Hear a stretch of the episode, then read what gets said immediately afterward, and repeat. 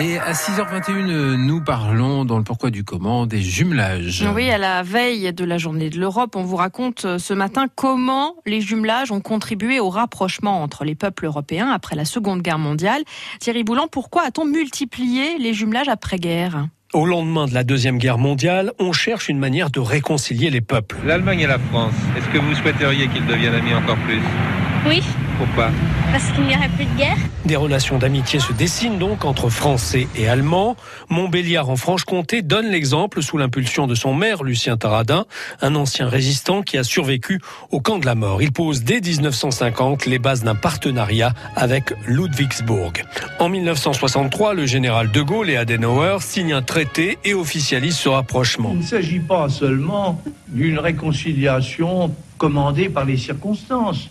Ce qui se produit en vérité, c'est une espèce de découverte réciproque des deux voisins. À peu près dans le même temps, les communes françaises multiplient les jumelages avec les villes de l'autre côté du Rhin. Ils savent mieux que nous, je pense, l'histoire de nos rois de France. Dans Lyon, Joigny en 1964, Avalon et Sens en 1966 et Auxerre en 1968 s'associent toutes à une ville allemande.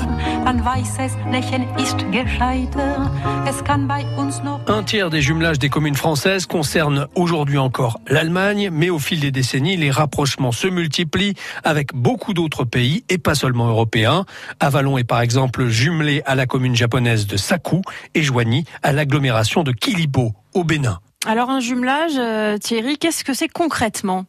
Un jumelage, c'est une façon de sceller une envie de travailler ensemble. Et quand on est si bien le plus souvent en coopérant dans le domaine de la culture, du patrimoine, du tourisme ou de l'éducation, avec des échanges scolaires par exemple. Depuis la fin des années 80, beaucoup de jumelages sont aussi réalisés dans le cadre d'une coopération humanitaire entre des pays du Nord et des pays du Sud. Une commune moyenne consacre à ces jumelages entre 30 000 et 50 000 euros par an. Et ça rapporte un jumelage?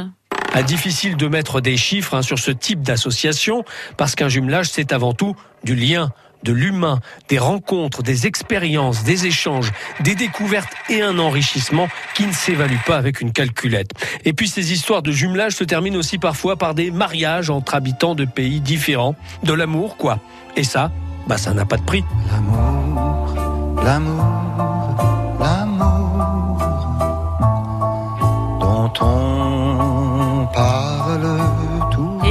les jumelages, c'est de l'amour. Le pourquoi du comment de Thierry Boulan à retrouver sur notre site internet. 6h24 sur France Bleu, en parlant de retrouver sur notre site internet. Il y a également, par exemple, cette séquence On n'arrête pas le progrès. On n'arrête pas le progrès avec Capucine Fray. Elle arrive là tout de suite pour nous parler de street art. France Bleu